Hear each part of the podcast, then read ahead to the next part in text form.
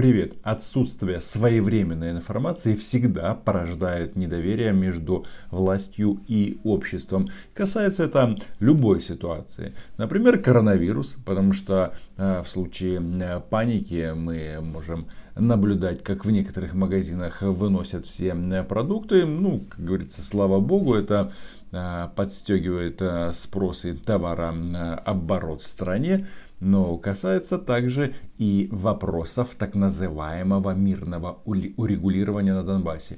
Почему я говорю так называемого? Потому что, ну, что же это за мир, о котором так много говорят э, украинские политики, э, в результате которого только э, в этом месяце, у нас сегодня 13 марта, погибло 10 украинских военнослужащих и 40 получили ранения.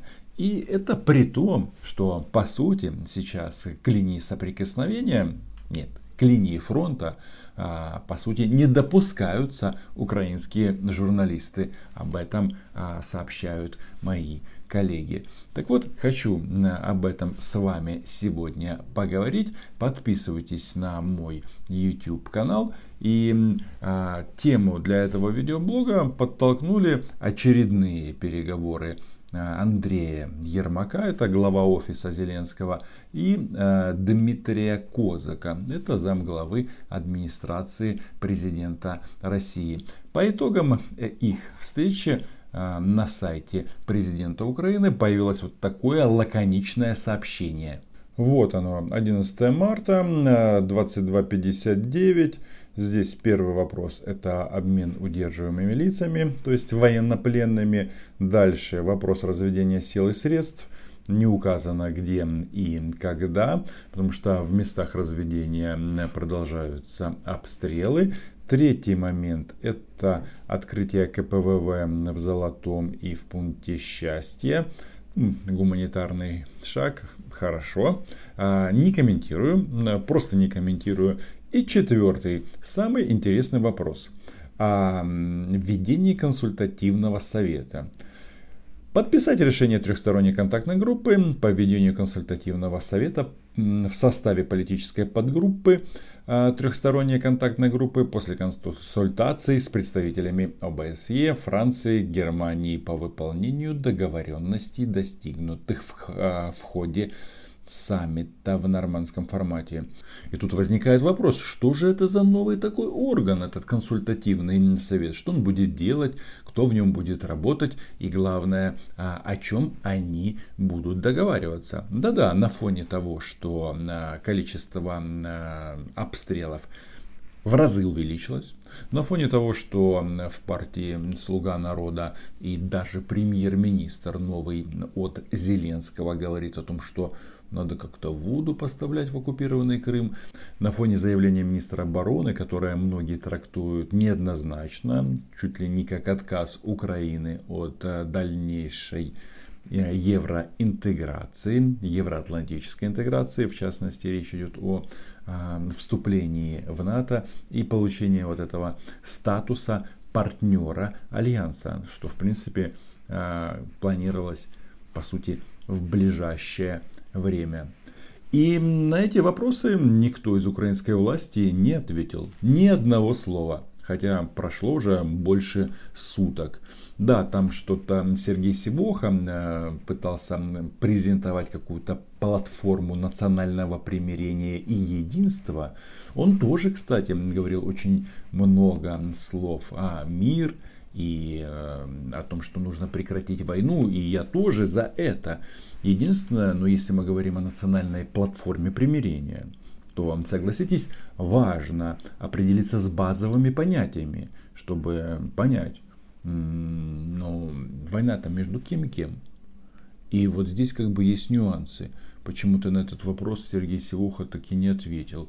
И об этом я сделаю, очевидно, отдельное видео.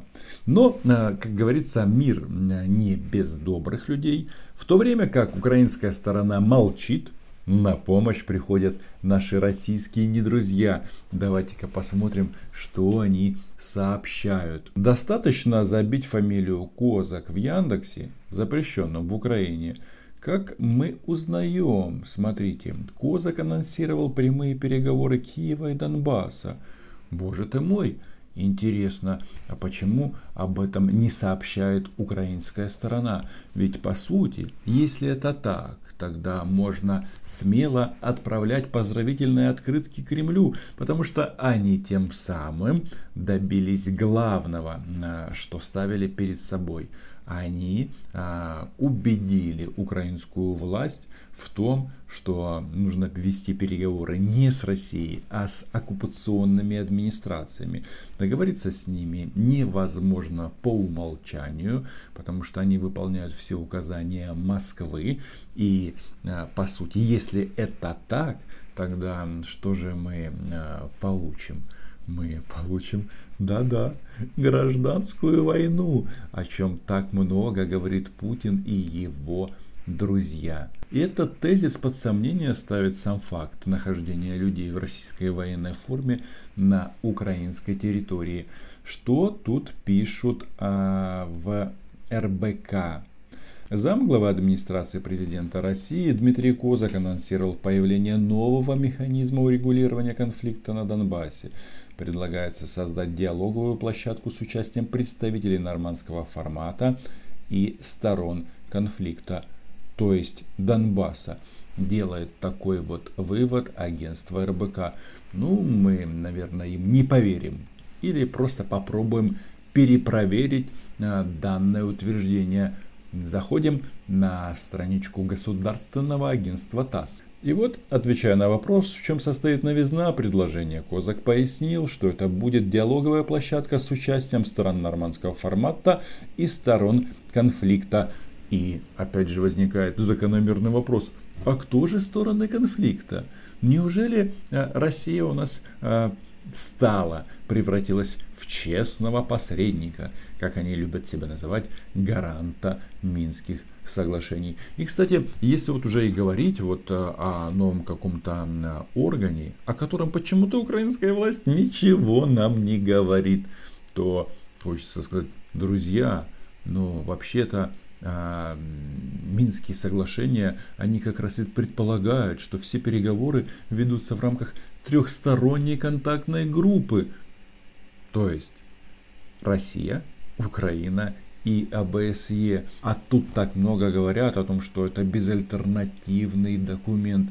И вы знаете, э, я думал, э, может скажут что-то в Киеве по поводу этого нового механизма на фоне обстрелов а, украинских позиций. Как по мне, это очень странно, когда на фоне таких тяжелых боев начинают говорить о политических аспектах. Я вот даже решил спросить у представителя администрации Путина, а что же это за консультативный такой совет?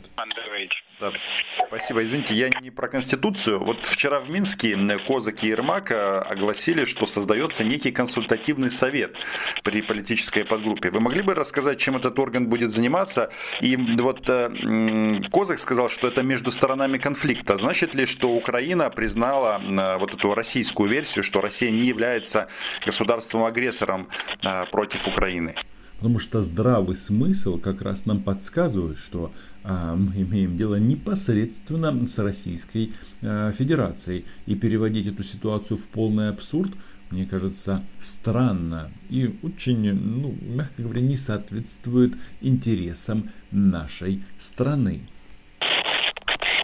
Ну, это вам нужно у моего украинского коллеги спрашивать, а не у меня мы, э, наша позиция хорошо известна, она не претерпевала каких-либо изменений.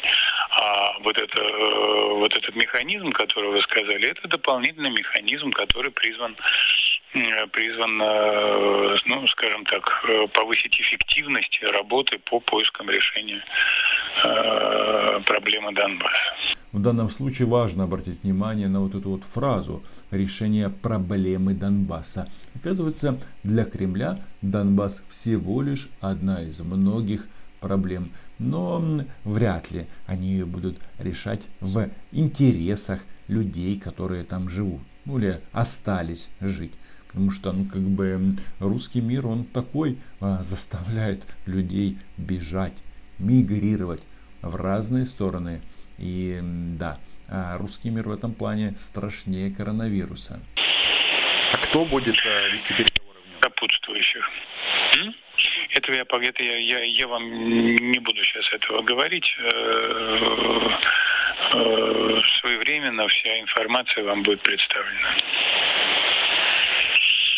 Согласитесь, странно. Создается новый орган для решения проблемы Донбасса, а кто там будет трудиться в поте лица?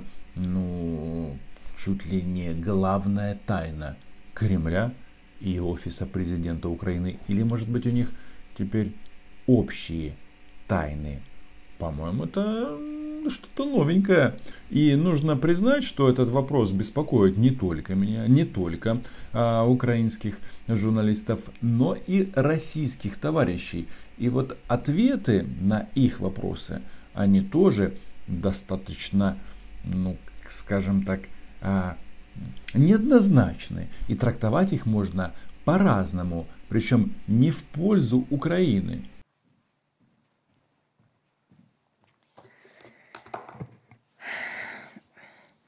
Добрый день. А, я хотела бы также еще упомянуть в контексте Украины вопрос, который нам поступил от Федерального агентства новостей. А, он формулируется так. Трехсторонняя контактная группа по регулированию ситуации в Донбассе уже 25 марта может предложить новый механизм для диалога сторон конфликта на юго-востоке Украины. Как МИД России оценивает текущий процесс урегулирования в Донбассе, когда мир придет на украинскую землю? Конец вопроса. Конец... С последним вопросом вообще очень просто. Мир на Донбассе наступит сразу же после того, как Россия уберется за поребрик. Но вот с точки зрения этого консультативного совета, ну, согласен. Давайте-ка послушаем, что а, по этому поводу думают в главном внешнеполитическом органе России. Цитата. На эту тему вчера достаточно подробно высказался заместитель руководителя администрации президента России Дмитрий Козак. Да-да, вы помните, он там говорил о сторонах конфликта, только для меня непонятно, на Киев а теперь с кем а, будет вести переговоры. По-моему, это же ключевой вопрос. В частности, он отметил, что к договоренностям нужно относиться бережно, а, чтобы они не сорвались. А, это цитата. А, мы можем только со своей стороны призвать всех прислушаться к этому мудрому совету. В последние годы Киев сделал столько заявлений, во многом взаимоисключающих, противоречащих логике и смыслу а, и принятых документов, и взятых на себя обязательств, что давно уже пора заняться не разговорами, а делами. Если нынешнее украинское руководство будет демонстрировать конструктивный настрой, а, то вот такая позиция, такой настрой обязательно найдет соответствующий отклик и у всех остальных участвующих сторон, в первую очередь в рамках контактной группы в Минске. Что за участники, тоже не ясно. Нам тут говорят о каком-то конструктивном настрое Украины, о том, что Украина взяла какие-то на себя новые обязательства. Но тут опять мы не слышим ответа. Суть достигнутых договоренностей. Говорят о том, что к ним нужно а, относиться бережно, то есть это тайна. И здесь, конечно, мне кажется, ну, украинским властям пора бы как-то эту ситуацию прояснить. Ведь складывается впечатление, что господин Ермак а, хочет а, найти новых визави для президента Зеленского. Это сейчас он общается с Путиным, ну, было такое, он там глаза ему смотрел, а, высмотрел желание прекратить войну, с фотки с фронта говорят об обратном. Но еще есть другие лидеры иностранных государств, с которым общается Зеленский. А сейчас а, предлагается Зеленскому вести переговоры с Пушилиным и Пасечником. А, да, они, конечно, ничем не закончатся, но возникает вопрос, а вот вы уверены, что это та долгожданная дорога к миру, о которой так много говорят. Ведь особенность Кремля в том, что на любые уступки здесь воспринимаются как слабость и требуют новых и новых. А на самом-то деле а, главное, что хочет добиться Кремль на украинском направлении, это поменять Зеленского на Медведчука. Интересно, Зеленский в курсе этого или нет? Наверняка он еще не подписался на мой YouTube канал. В общем, не будь как Зеленский. Подписывайся. До встречи. Чао.